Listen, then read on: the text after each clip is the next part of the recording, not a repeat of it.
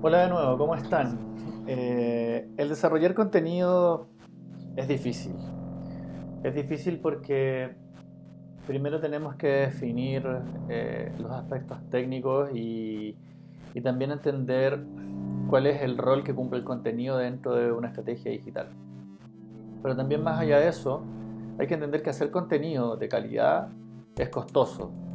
Es costoso porque demanda tiempo, demanda recursos, ¿cierto? Eh, y entendiendo también de que el hacer contenido para medios digitales o para Facebook o alguna plataforma social no solamente se trata de tomar una imagen, colocar una URL, ¿cierto? Y colocar dos líneas de texto, sino que nos invita a reflexionar un poco más allá de el cómo y el qué, ¿cierto? Eh, en torno al valor que tenga ese contenido. Durante los próximos eh, capítulos de este curso eh, iremos también conversando e imagino que ustedes están familiarizados con un concepto del cual hemos hablado, que es el buyer persona o esta construcción de este cliente ideal. Entendiendo eso y entendiendo los puntos de dolor que pueda tener un cliente o este cliente ideal, es que nosotros desarrollamos nuestra oferta de contenido, específicamente cuando trabajamos en inbound marketing. Pero desde el otro lado, si eh, nuestra tarea es el desarrollo de contenido, ¿cierto? Tenemos que eh, tener ciertas directrices muy claras. Primero entender cuál es el ecosistema del contenido. Y el ecosistema del contenido es bastante simple, si lo pensamos. Eh, lo primero, el contenido se mueve en los buscadores, ¿cierto? Entonces, un primer elemento del ecosistema son los buscadores y cómo nuestro contenido es capaz de gatillar o llamar la atención de los buscadores.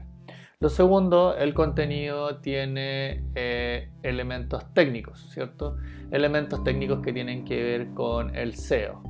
Eh, ¿Qué nos dice el SEO? Importante el tema de los backlinks, ¿cierto? De la metadata detrás de esto, las etiquetas y los tags, eh, que las URL funcionen que eh, en este caso también no exista una sobrecarga en la velocidad del sitio, ¿cierto? O sea, que cargue rápido, perdón.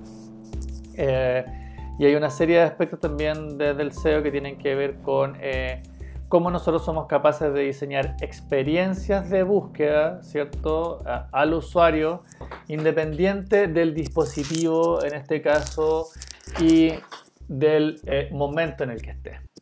Esto tiene que ver eh, con entender ya más en profundidad el algoritmo tal vez de Google, ¿cierto? Y cómo nosotros preparamos un paquete de data estructurada para que pueda ser leído por este robot, ¿cierto? Y automáticamente se gatille el contenido. Ese es el aspecto del universo del SEO. Entonces tenemos las búsquedas, el SEO, y un tercer elemento tiene que ver con cuál es mi habilidad para poder eh, generar la viralización o la amplificación de ese contenido. Y eso lo puedo hacer a través de una estrategia de relacionamiento con otros medios, una estrategia de relacionamiento con otros influenciadores, ¿cierto?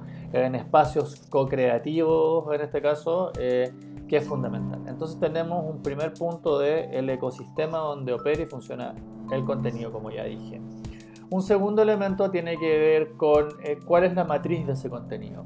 Eh, nuestro contenido va a educar, nuestro contenido va a eh, de alguna forma entretener, nuestro contenido va a estar vinculado a temas de venta específicamente o nuestro contenido también va a estar eh, pensado para generar cierto una estructura combinada entre lo que es la venta y es la educación. Eh, ahí tenemos un desafío bien interesante. Pero cuando lo entendemos, ¿cierto? Ya eh, somos capaces de decir, ok, voy a desarrollar X cantidad de contenido que está pensado en la educación de eh, mi usuario.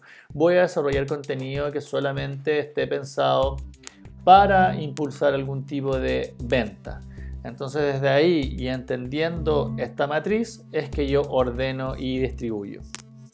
Un tercer punto relevante dentro de eh, esto es cómo asignamos ¿cierto? los objetivos al contenido. Entonces tenemos un objetivo, en este caso de un contenido educativo, que va a ser tal vez eh, tres, en simple, ¿cierto? tres elementos para poder mejorar eh, la inversión publicitaria en Facebook o de tus campañas en Facebook.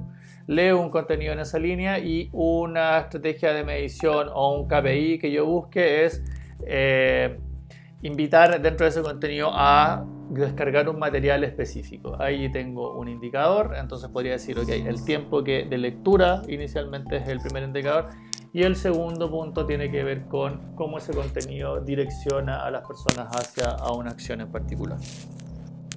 ¿Qué otros elementos también mencionan los especialistas en torno a el desarrollo de la estrategia de contenido?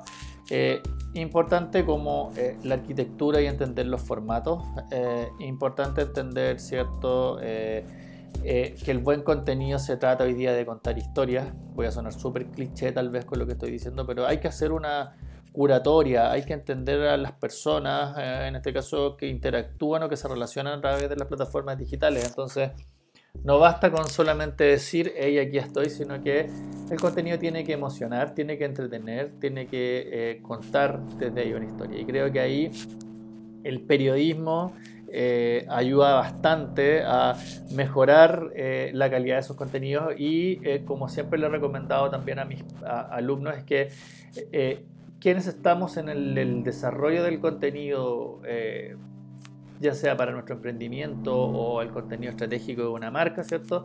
Tenemos que meternos en la cabeza de que somos también una editorial potente donde eh, debemos eh, internalizar el hecho de que esto debe funcionar como un medio de comunicación. ¿Qué hacen los medios de comunicación? Lo que buscan, ¿cierto?, es llamar la atención. En nuestro caso, nuestra marca tiene algo que decir y ese algo que tiene que decir está alineado, ¿cierto? O está buscando apoyar objetivos comerciales, objetivos de visibilidad, objetivos de posicionamiento de un producto nuevo, objetivos de relacionamiento con alguna comunidad. Esas son definiciones que ustedes tienen que eh, tener muy claras. Hay un ejemplo que me gusta mucho a mí, que es del año 2015, eh, pero tiene que ver con eh, el desafío de General, General, perdón, del desafío de General Electric de eh, dejar de invertir tanto en publicidad, ¿cierto? Y en posicionamiento a través de Google y Facebook. Y eh, decidieron crear ese año 2015 un medio de comunicación. Un medio de comunicación que aborda tres líneas de contenido. La innovación, los productos, ¿cierto? Y el foco de General Electric. Y de alguna forma los casos desde ahí. Y este medio de comunicación se estructura en esa época con cinco periodistas, un editor, un director y un abogado. ¿Y qué es lo que empezaron a hacer? Es que eh, a través de ese medio empezaron a reportear la serie de innovaciones y los temas más entretenidos en torno al ecosistema o al universo donde ellos están. ¿Qué, construye, qué generaron con eso? Eh, al ser capaces de no solamente hablar de ellos y contar las historias de otros a través de un blog, en este caso de un sitio propio, eh, han logrado que sus contenidos sean tan buenos que sean citados por medios como el New York Times, revistas especializadas como Wired eh, o TechCrunch o el Washington Post. Entonces, cuando el buen contenido eh, toma forma, ¿cierto? Desde el interior de nuestras eh, organizaciones, somos capaces también de ganarle el quien vive a los medios en este caso y desde ahí nosotros empezamos a referenciar, ¿cierto? O a dirigir la conversación. Eso es parte, ¿cierto? También de la estrategia de contenido. El buen contenido emociona, el buen contenido entretiene, ¿cierto? El buen contenido está alineado a objetivos, el buen contenido tiene una editorial también que cumplir. Y en el intertanto también ustedes saben que a cada una de estas cosas que hacemos, perdón, o cada una de estas piezas de contenido están vinculadas a indicadores. Entonces es inevitable que a final de mes también seamos capaces de evaluar la magnitud de nuestro esfuerzo en base a los resultados. Eh, en resumen, ¿cierto? Tenemos que entender el ecosistema, búsqueda, SEO y el relacionamiento para poder, hacer, ese, hacer crecer ese contenido. Entender que las audiencias también están en distintas plataformas y que nosotros debemos ser capaces de adaptar el contenido a las plataformas específicas y también estar alineados con lo que es esta matriz de contenido, donde la educación, la venta, el entretenimiento, ¿cierto? Eh, son claves para asignar, ¿cierto? Eh, tipos de contenidos, en tipos de formatos alineados a un tipo de objetivo. Eh, espero que esta información les haya sido de utilidad y nos vemos en un próximo capítulo.